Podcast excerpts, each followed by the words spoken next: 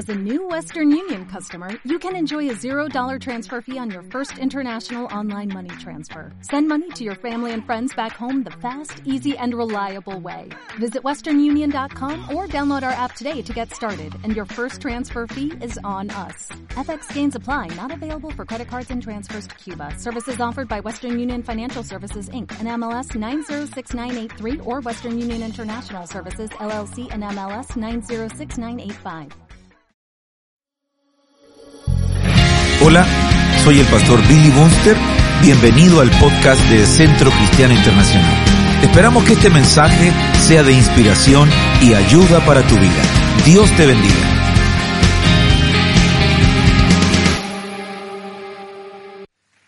Amén. Esta noche quiero hablar un tema, eh, quizás esbozarlo sería la palabra más indicada, pero importante para, para nosotros, porque nos dice un poco acerca de lo que estamos viviendo, eh, lo que estamos pasando, y, y, de alguna manera no nos debemos de asombrar. Por ejemplo, cuando vino lo de, lo de la, pandemia, muchos eh, vino una, un asombro, un terror, un miedo, un pánico, eh, y bueno, y no era para menos, ¿verdad? Era algo desconocido eh, hoy Rusia estaba haciendo y diciendo que si habían, si habían, bueno, si quieren ponerle verdad, eh, ¿cómo se llama esto? Los, eh, eh, las restricciones económicas, bueno, él se va a defender con bombas. O sea, es una cosa impresionante. Eh, pero yo quiero también que usted pueda conmigo estudiar y, y mirar en la palabra del Señor porque el conflicto siempre ha existido y hay algo que Dios nos ha dicho y nos ha manifestado y quiero compartirlo con ustedes esta noche y con todos mis hermanos allá en sus casas.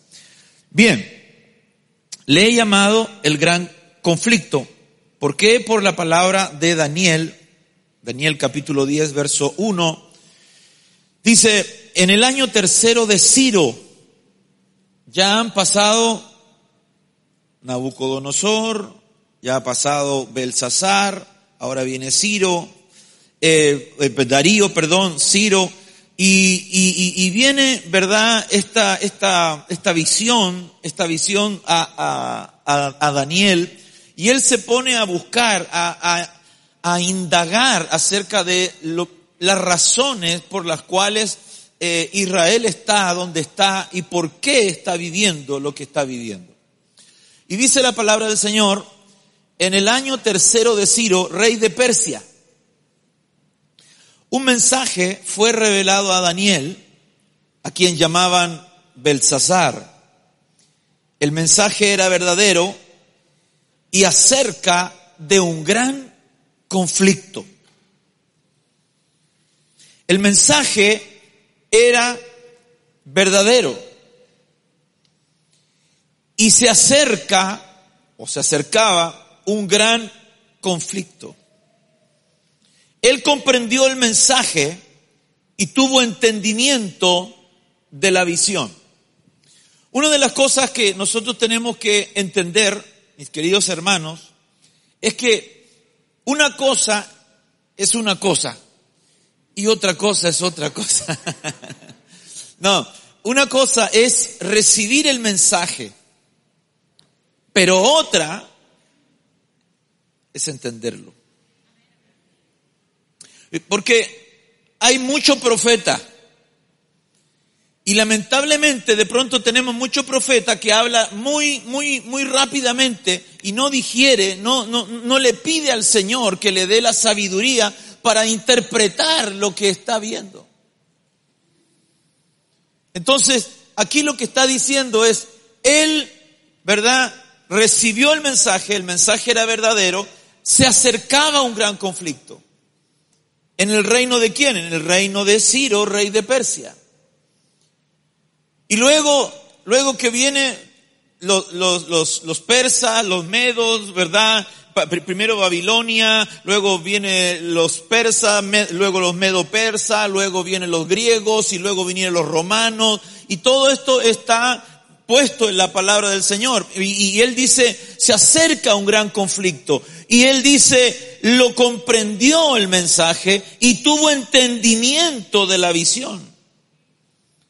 Cuando miramos nosotros la visión que, que, Daniel eh, de alguna manera empezó a ver, una de tantas visiones, recordamos, ¿verdad? Que él, él dice, viene un conflicto, pero él vio el conflicto de Israel con Babilonia.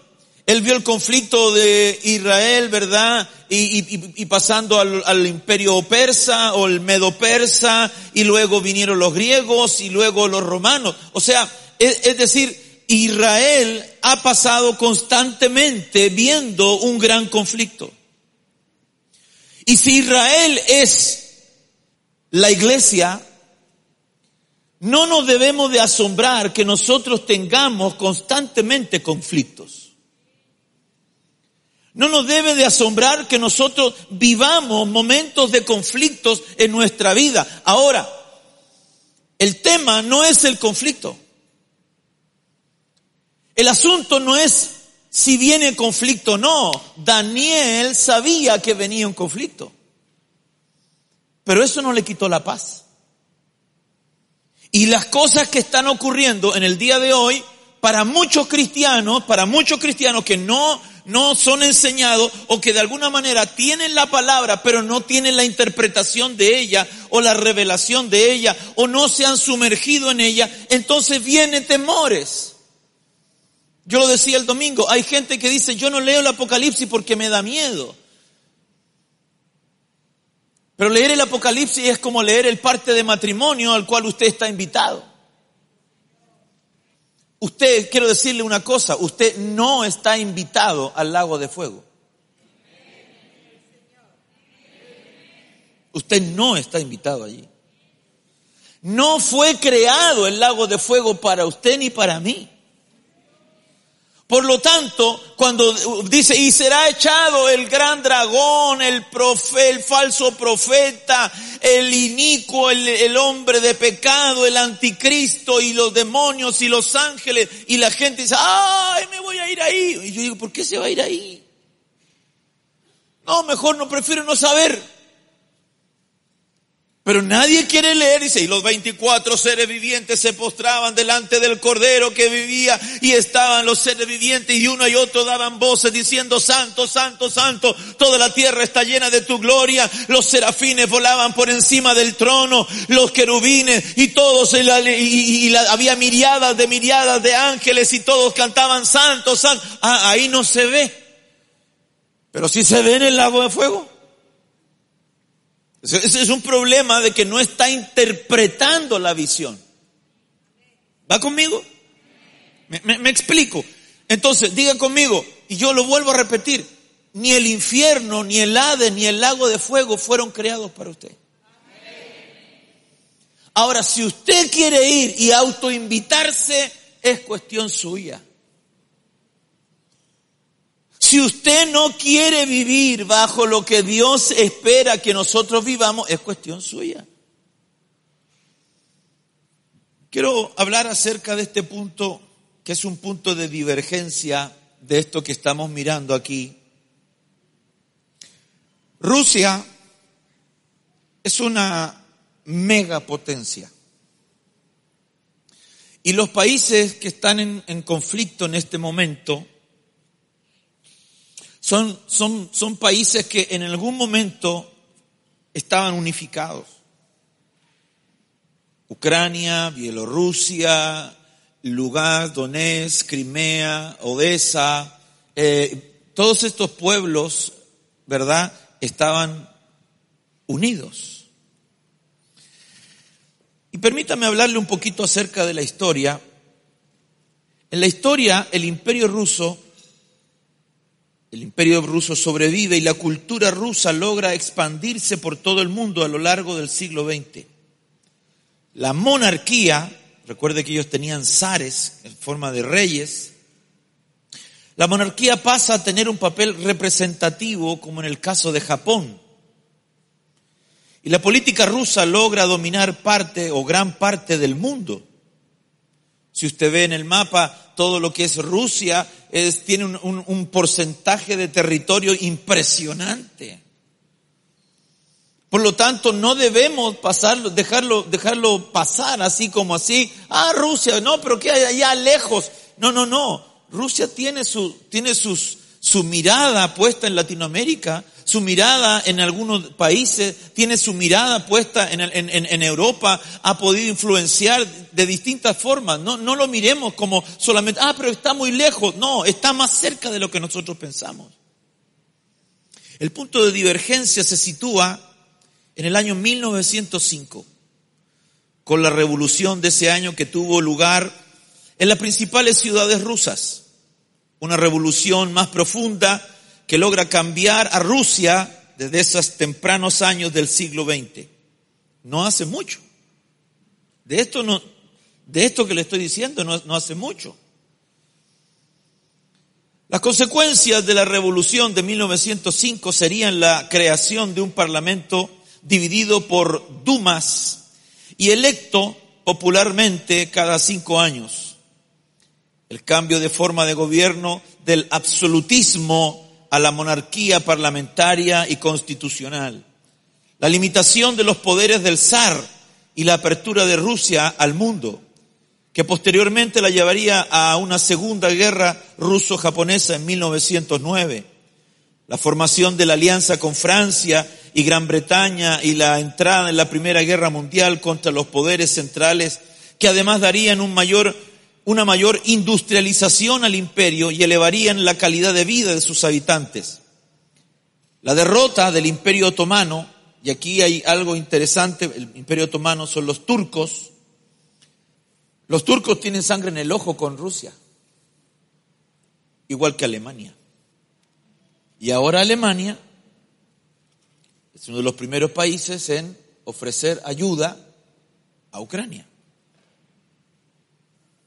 Al imperio se elevaría la, calidad de vida de sus habitantes, la derrota del imperio otomano y austrohúngaro en 1915 y 1916 respectivamente, la rendición alemana en 1917, la restauración de Habsburgo en Hungría en el año siguiente, Estoy hablando historia, quizás esto no le interesa mucho, pero a mí me apasiona. Mientras en Rusia el expresionismo territorial hacia Turquía, Bulgaria, perdón, sí, Polonia, la revolución en 1918 liderada por los bolcheviques, sumándose a esto la temprana muerte de Lenin y Stalin, el asesinato de Nicolás II, el zar de Rusia, su esposa, la subida al trono de Alexei bajo la regencia de sus hermanas Olga y Tatiana, que después fueron regentes de, esta. Todo esto empieza, hermano, a relacionarse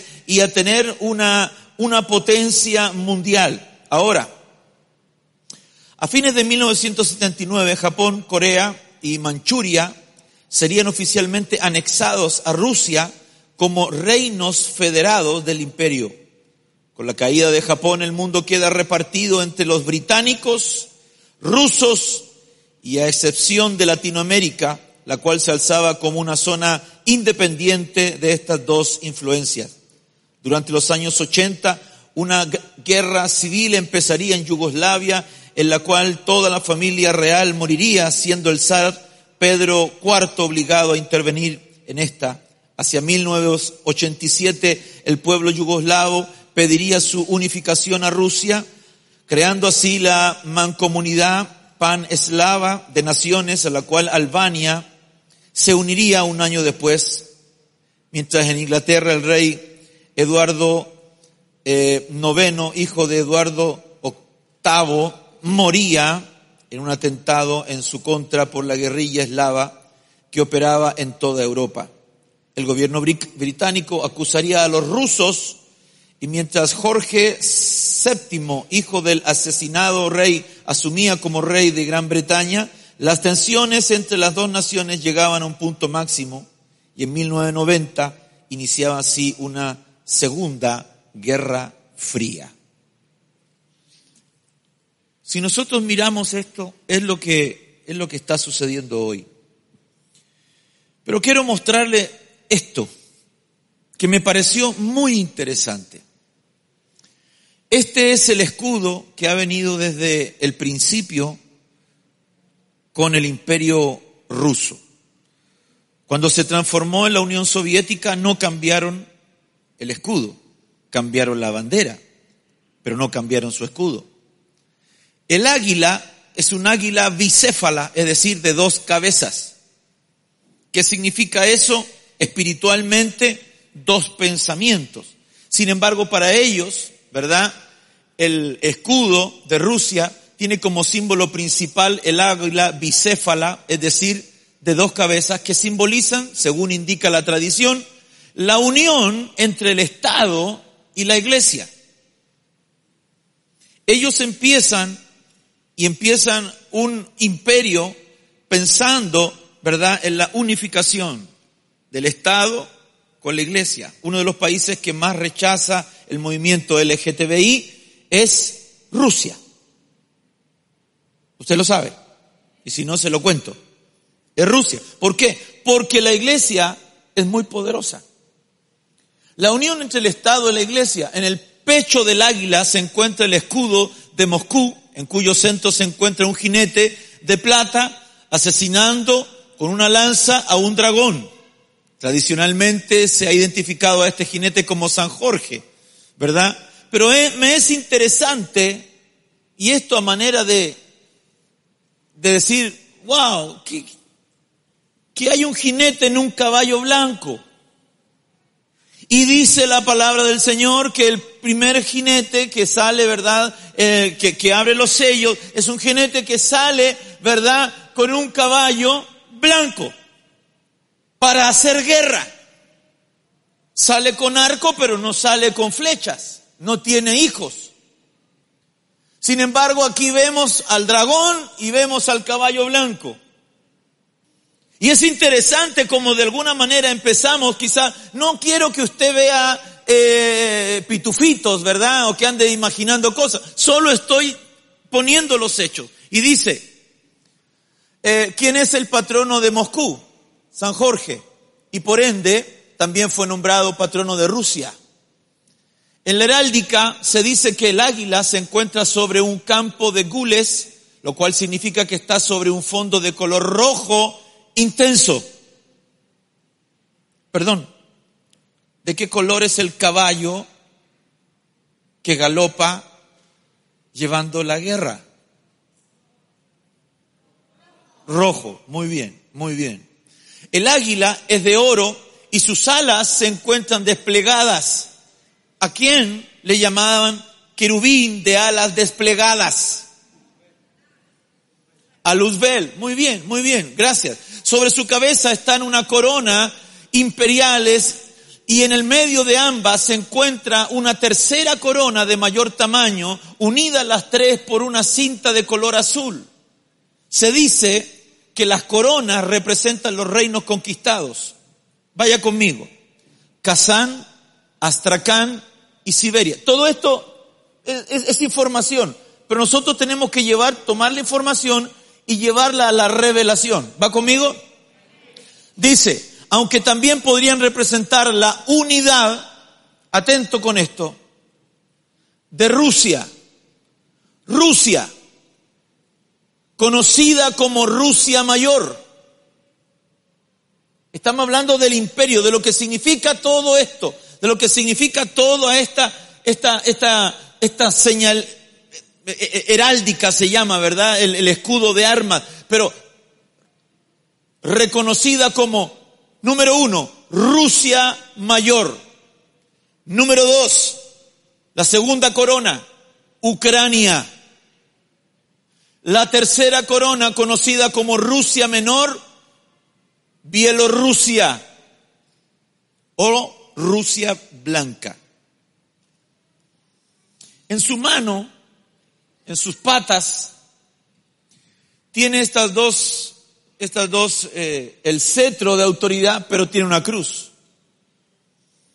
Y el sol invicto, el sol invicto, que es la señal, ¿verdad?, de la, de la, de la iglesia eh, imperial, ¿verdad?, con su adoración al Dios invicto o al sol.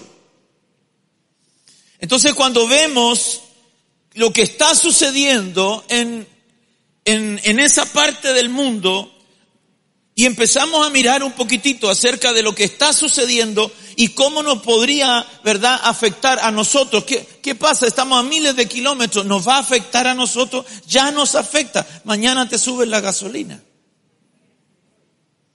Sube la gasolina, sube el pan, sube la, sube la verdura, sube, eh, sube el gas, sube, sube el transporte, sube, sube todo. Él dice, eh, ustedes me quieren hacer recortes financieros, perfecto, yo tengo los oleoductos de petróleo. Porque no es un país, es, una, es un principado. Y cuando miramos, lo miramos de esta manera, empezamos a ver, ¿verdad? Apocalipsis capítulo 6, verso 3, y lo dice de la siguiente manera. Cuando abrió el segundo sello, oí al segundo ser viviente que decía, ven. Entonces salió otro caballo, rojo, y al que estaba montado en él se le concedió, ¿qué cosa? ¿Qué cosa? Quitar la paz. Quitar la paz. ¿De dónde? De la tierra. Diga conmigo, de la tierra. Diga conmigo, su poder está acotado a la tierra. Vamos, diga. Su poder está acotado a la... La Biblia dice, vosotros no sois, no sois, ustedes no son de este siglo. Ustedes no son de esta tierra. Por lo tanto, no aplica para nosotros. ¿Alguien me está entendiendo? ¿Alguien me, me está siguiendo? Esto no aplica para los hombres. Dice la Biblia, esto es para los habitantes de la tierra. ¿Qué? Pero yo no soy habitante de la... Ay, pastor, pero si vive en la tierra, ¿dónde vive? En Marte. No, yo tengo una morada maravillosa, celestial, que el Señor fue a preparar y dijo, porque donde yo estoy, vosotros también, ustedes van a estar. ¿Cuánto dicen gloria a Dios por eso? Y a su nombre y a su nombre, y a su nombre. El Señor está en medio de nosotros. El caballo puede cabalgar.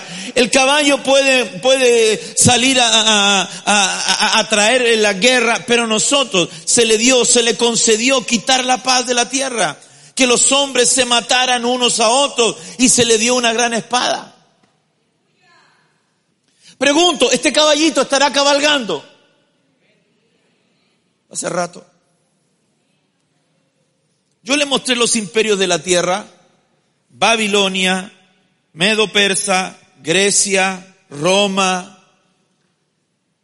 Y este es un imperio. Tenía rey, tenía emperador, tenía un zar. Y pelea contra otro, contra otro imperio llamado el Reino Unido, Gran Bretaña. Y pelea contra otro reino llamado el imperio germano y pelea contra otro imperio llamado el imperio otomano. Él no quiere pelear contra Ucrania, él quiere anexar porque quiere unificar lo que significa esta gran Rusia, esta águila bicéfala, ¿verdad? Con estas tres coronas. En este momento no tiene las tres coronas, pero quiere, quiere constituirse como alguien que pueda unificar si ahora sale alguien y empieza, hermano, y a, unificar todo, ya, Señor, es lo último, vamos, nos vamos, porque significa que ya llegó el anticristo. ¿Por qué necesita, por qué es, es importante que esto pase? Para que usted y yo entendamos que el Señor viene pronto. Prepara, retén lo que tienes para que ninguno tome tu corona. Mira lo que dice Isaías 48, 22. No hay paz. No hay paz para los malvados, dice el Señor. ¿A quién se le dio para quitar la paz de sobre la tierra? El caballo rojo. ¿Va conmigo? Voy a leer de nuevo. Cuando abrió el segundo sello oí el segundo ser viviente que decía, ven, entonces salió otro caballo rojo y el que estaba montado en él.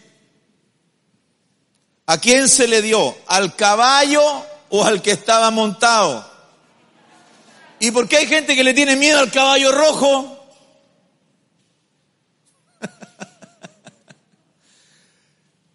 El tema está en el que tiene la espada. Bueno, dice, y se le concedió, diga conmigo, se le concedió. A ver, dígalo de nuevo. Dígalo de nuevo. Dígaselo a su hermano. Ahora dígale que, que se le concedió. Quitar la paz de la tierra. ¿Qué poder tiene este, qué poder tiene este jinete? ¿Qué poder tiene este jinete? ¿Qué poder tiene este jinete? Ninguno. A menos que se lo den. ¿Qué dice aquí? No hay paz para los malvados. Dice el jinete del caballo rojo. ¿Quién da paz y quién quita paz? Dios. Por lo tanto, no depende de lo que esté sucediendo en Europa, en Asia o lo que esté sucediendo en la constituyente, que por cierto es malo, pero depende de lo que Dios esté dispuesto y preparado a hacer a favor de tu vida. El que da paz es Dios. El que quita la paz es Dios y usará algunos de sus, de sus lacayos. El caballo negro, el caballo rojo, el caballo bermejo, el caballo blanco, no tienen más poder que el que Dios les pueda otorgar. El diablo no puede tocar más de lo que Dios permite que pueda tocar. Cuando Dios permite que te pueda tocar, cuando tú le dices, Dios, no necesito que tú estés en mi vida, me voy a hacer la vida a mi manera, voy a fumar lo que yo quiera, voy a tomar lo que yo quiera, voy a mirar lo que yo quiera, me voy a juntar con la gente que me dé la regalada gana, porque yo soy libre de hacer lo que yo quiero, mi cuerpo es mío, así que si aborto es mío. Entonces Dios le dice al diablo, te permito porque Él no quiere que yo le traiga paz. Pero si usted camina con Dios, lo que Dios promete para su vida es paz. No es el mismo versículo, pero dice lo mismo casi. Isaías 57, 21. No hay paz, dice Dios. ¿Para quién? ¿Para quién? Pero pastor, allá en, allá en Ucrania hay hermanos que se ponen a orar en las plazas. ¿Sabía? Hay hermanos que oran en la plaza. No se están escondiendo, sino que oran en la plaza. Pero pastor, ¿están pasando la tribulación? Sí, pero la tribulación es temporal porque su paz no depende de lo que sucede aquí en la tierra. La paz tuya no depende de cuánto ganas o de cuánto tienes o de cuánto usted va a llegar a alcanzar o en qué casa vive. Si vive en casa de FL2 o vive en una casa más grande o una mediagua, no depende de eso. Hay gente que vive en una mansión y no tiene la paz que usted tiene. Entonces, ¿dónde está el problema? El problema está en que si soy un impío, es decir, no quiero buscar el rostro del Señor, no quiero buscar la presencia del Señor, entonces no espere tener una vida de paz. Jeremías capítulo 6, verso 13 dice, porque desde el menor hasta el mayor, todos ellos codician, codician ganancias y desde el profeta hasta el sacerdote, todos practican el engaño y curan a la ligera el quebranto de mi pueblo diciendo paz, paz, pero no hay paz. ¿A qué se refiere esto, pastor? Se refiere a nosotros, los ministros. A falsos profetas que dicen, así dice el Señor, yo traigo para ti un departamento nuevo. Yo traigo, y, hay gente que me dice, hay, hay, un, hay, un, hay, un, hay un ministro, yo no voy a decir si es de Dios, no es de Dios, porque dice la Biblia que a su siervo lo juzgará Dios. Pero dice, estoy enojado con Dios. Yo, yo digo, la hormiga enojándose con el elefante, hermano. Estoy enojado con Dios porque hay riqueza de los impíos que no han venido a mis manos. Está enojado con Dios porque no tiene riqueza, más riqueza en sus manos. Él no quiere llorar por las almas perdidas, Él no quiere llorar por lo que se están perdiendo, Él no quiere llorar para traer paz, Él lo que quiere es recursos, dinero, buen pasar. Hay pastores, hay profetas, hay apóstoles, hay ministros que se van a ir con sus carros, con sus jets privados y se van a ir al infierno de toda forma, aunque digan, pero yo en tu nombre hice milagro, no te conozco. Porque el propósito de un ministro es traer paz al pueblo. Y no maquillarlos con dulcecitos baratos. Curan a la ligera el quebranto de mi pueblo. Si hay algo que tenemos que decir hoy día los ministros es el Señor viene pronto. Algunos no les gustará, no, a mí no, no, mira, yo prefiero predicar otro tipo de mensaje, un mensaje más optimista, un mensaje más ah, de cómo debe ser una vida, más, más, no puedo ni decirlo, hermano. Humanismo. Mucha gente nos critica y otros nos aplauden. A los que nos critican les pediría que me me conocieran mejor y a la que nos aplauden le diría, conózcame mejor todavía. No se trata ni de lo que tenemos, ni de lo ni, ni de lo que logramos. Se trata de lo que Dios está haciendo en medio de su pueblo. Jeremías 12:12 12 dice, sobre todas las alturas desoladas del desierto, han venido destructores. Porque la espada del Señor devora de un extremo de la tierra al otro. No hay paz para nadie. Han sembrado trigo y han cegado espinos. Se han esforzado sin provecho alguno. Avergonzaos, pues, de vuestras cosechas a causa de la ardiente ira del Señor. ¿Qué es lo que estamos sembrando? ¿Qué estamos dándole a la gente? ¿Qué estamos sembrando en la tierra del Señor? ¿Qué estamos poniendo en sus corazones para que crezcan? Sembramos trigos, no, pero lo que sale es espigas, eh, perdón, es espinos. Pero hay una ley en la Biblia que dice que toda semilla lleva su genética y en lo que se siembra se cosecha. ¿Y cómo va a ser que yo sembré trigo y he cegado espinos? ¿Cómo puede ser que yo estaba sembrando trigo, pero en realidad lo que coseché fueron espinos? ¿A quién le produjo la tierra espinos y abrojos? ¿Se recuerda? Al primero que le a Adán. A Adán. ¿Por qué? Porque tomó lo que no era de Dios. Perdón, tomó lo que era de Dios. Hay muchas personas que me dicen, pastor, yo mire, eh, yo diezmo, ofrendo cuando, cuando puedo, cuando tengo, y, yo digo, bueno, amén hermano, yo, yo no obligo a nadie ni a ofrendar, ni a sembrar, ni a poner nada, no, no, no hago eso, no es mi forma de predicar. Yo predico la palabra del Señor, pero hay gente que recibe el trigo y lo que cosecha en su casa son espinos.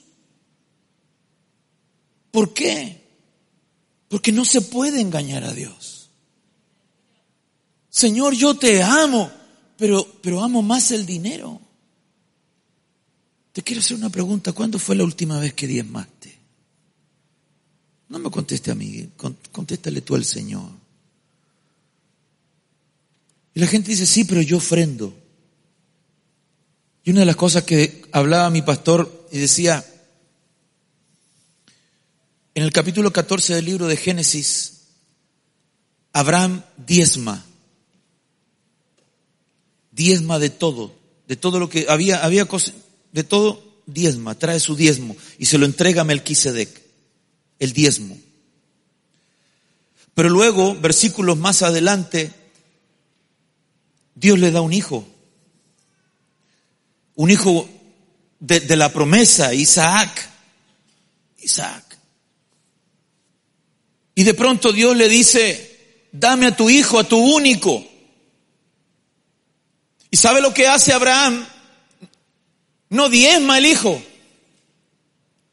No le dice, ¿sabe qué, Señor? Le voy a sacar una oreja y le voy a darle el diezmo de, todo y te voy a dar la oreja de, de mi hijo. Abraham ofrenda todo. Abraham ofrenda su futuro. Abraham ofrenda sus promesas. Abraham ofrenda las profecías que habían sobre él. Abraham ofrenda la palabra que había, Dios le había dado.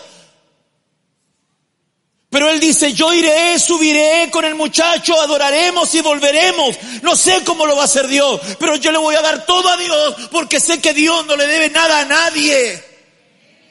Bendito sea su nombre. Entonces, como no le debe nada a nadie, a mí no me debe, no me puede deber a mí, porque Él me dijo que en ti serían benditas todas las familias de la tierra. Y dice la palabra del Señor, le fue contado por justicia. Es decir, se hizo justicia en Abraham. Abraham podría haberse pasado la mano y haberle puesto el cuchillazo, todo, no lo haga, ya lo degollé, no importa, aquí está, te lo devuelvo otra vez. Entonces la gente piensa que lo máximo que podemos hacer es diezmar. Cuando lo máximo es el ofrendar. Porque no nace, no nace de una palabra, nace de un corazón. De un corazón que se alegra con el Señor. Entonces la, la gente le cuesta mucho ofrendar porque nunca aprendió a diezmar. El Señor nos ayude. Ezequiel capítulo 13, verso 9. Pueden subir los hermanos. Quedan cuatro minutos.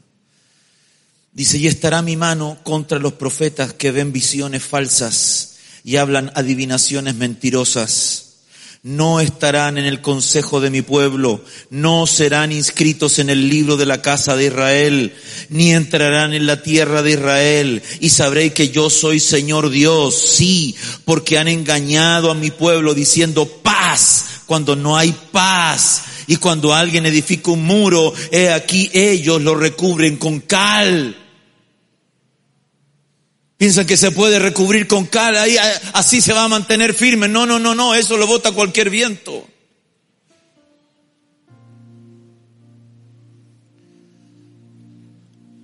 La enseñanza, la doctrina, lo que, lo que usted está recibiendo, no lo puede llegar y decir, bueno, ah, mire, interesante el mensaje que me dio el pastor hoy día.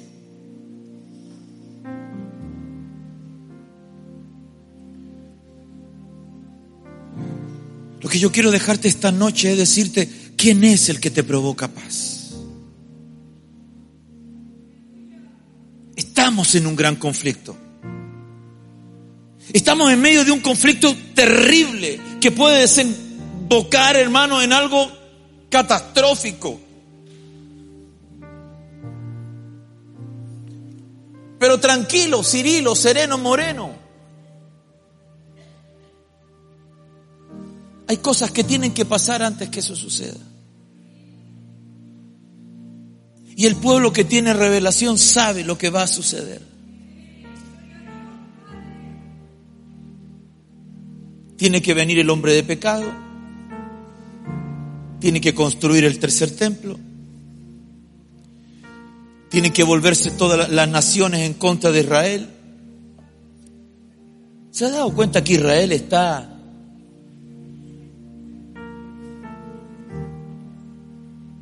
calladito. En esta no me meto, dijo él.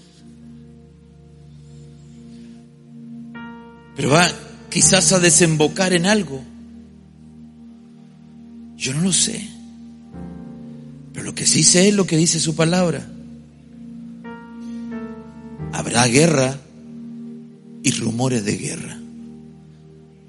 Y caerán a tu lado mil y diez mil a tu mano derecha, pero a ti no te llegará. No te llegará.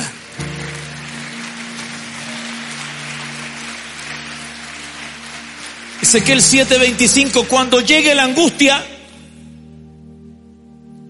hemos vivido tiempos de angustia, dos años de, de angustia, buscarán la paz, pero no la habrá. Vendrá calamidad sobre calamidad y habrá rumor tras rumor. Entonces buscarán visión del profeta y la ley de desaparecerá del sacerdote y el consejo de los ancianos. Ya no va a haber palabra, ya no va a haber consejo, ya no va a haber mensaje. Van a buscar, van a buscar, vendrá la angustia cuando llegue la angustia. Esos, esos días todavía no han llegado.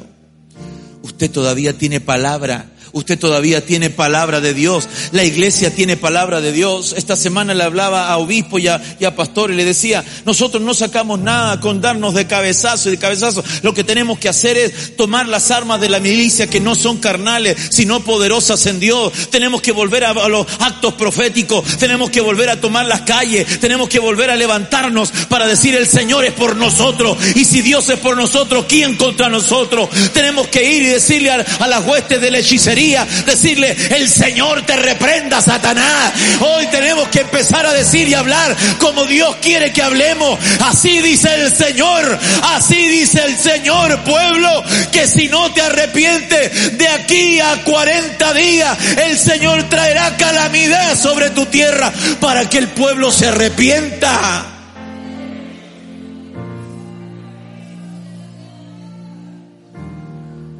Vendrá calamidad sobre calamidad. Buscarán visión de profeta, pero no va a haber visión de profeta.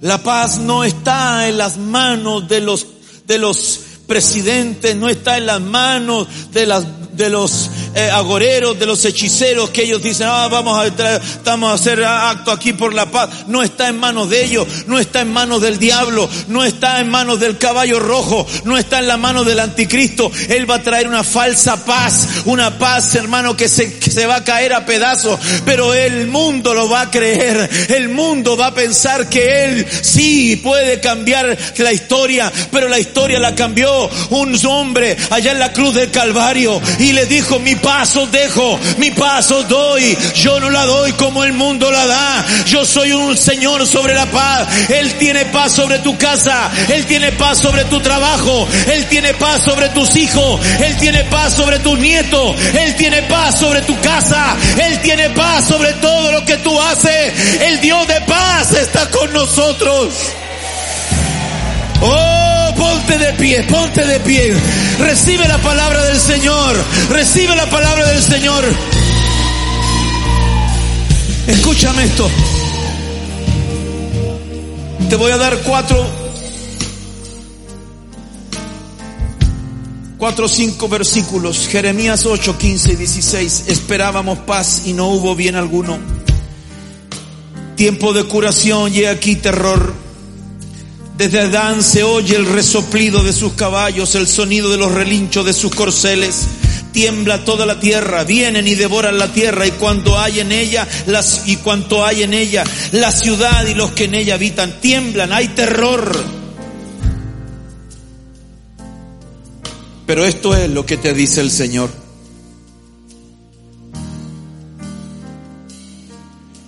Romanos capítulo 15, verso 33 el Dios de paz sea con todos vosotros. No es un caballo, no es un jinete, no es un profeta que te diga paz, paz, el Señor trae paz. No, no, no, no. El Dios de paz El Dios de paz sea con todos vosotros. Amén. Así sea, así sea, así sea, así sea. El Dios de paz está conmigo. El Dios de paz está en mi casa. El Dios de paz está en mi familia. El Dios de paz está en mi trabajo. Romanos capítulo 16, verso 20. Y el Dios de paz aplastará pronto a Satanás debajo de vuestros pies. La gracia de nuestro Señor Jesucristo sea con vosotros. El Dios de paz aplastará la cabeza de Satanás. El Dios de paz, el Dios de paz, el Dios de paz. Bendito sea su nombre. Filipenses capítulo 4, verso 9. Lo que también habéis aprendido y recibido y oído y visto en mí. Está esto practicad y el Dios de paz el Dios de paz estará con vosotros. ¿Qué le está diciendo? Practica la doctrina, la enseñanza, la palabra, lo que has oído de mí, lo que también habéis aprendido, recibido, oído, visto en mí. Esto practíquenlo, practíquenlo iglesia, practíquenlo. Mi pastor me enseñó que el Dios de paz aplasta la cabeza. Pueden ser una o dos cabezas, da lo mismo. Pueden ser una, dos o tres coronas, me da lo mismo. Puede tener el cetro en la mano derecha y que puede tener el sol en la izquierda, pero a mí me da lo mismo porque el Dios de paz es el que hace todas las cosas.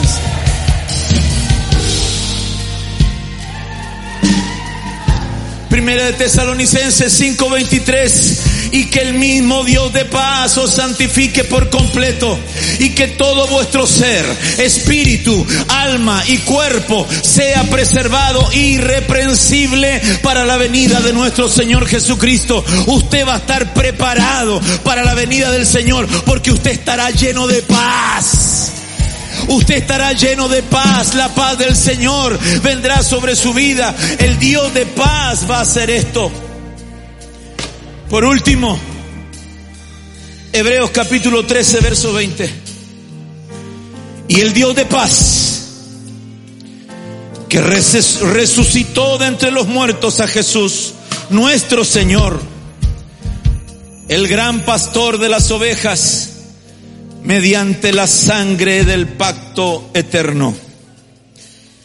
El Dios de paz que resucitó de entre los muertos a Jesús, resucitará a vuestros cuerpos mortales resucitará tu vida, resucitará tu espíritu, te va a resucitar si estabas apagado, te va a resucitar si te sentiste cansado, te va a resucitar y va a levantar en ti el poder del Espíritu Santo, el poder de la gloria del Señor, la gloria del Padre, del Hijo, del Espíritu, está sobre ti esta noche, Raba, Baba, Tere, Kendere, y que Tere, Berendere, Bebe, Tere, Kende, Ebere, Kendere, el Dios de paz trae para ti. Paz, paz, paz, paz, paz de Dios. No depende de lo que pase en Rusia o de lo que pase en Chile o de lo que pase en Norteamérica. No depende si tiene o no trabajo. No depende de los exámenes que te estás haciendo. Depende de la palabra de Dios.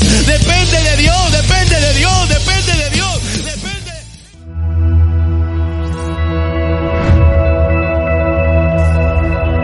Y yo somos iglesia. Donde Cristo es nuestro centro, la Biblia es nuestra luz, la gente es nuestro enfoque y la adoración nuestra pasión. Encomendado a Dios y a la palabra de Permita que Dios sea tu ayuda. Señor, santifica. La familia es nuestro diseño, la fe nuestra respuesta, la generosidad nuestra norma y servir es nuestro privilegio. Centro Cristiano Internacional, un lugar donde creemos en nuevos comienzos.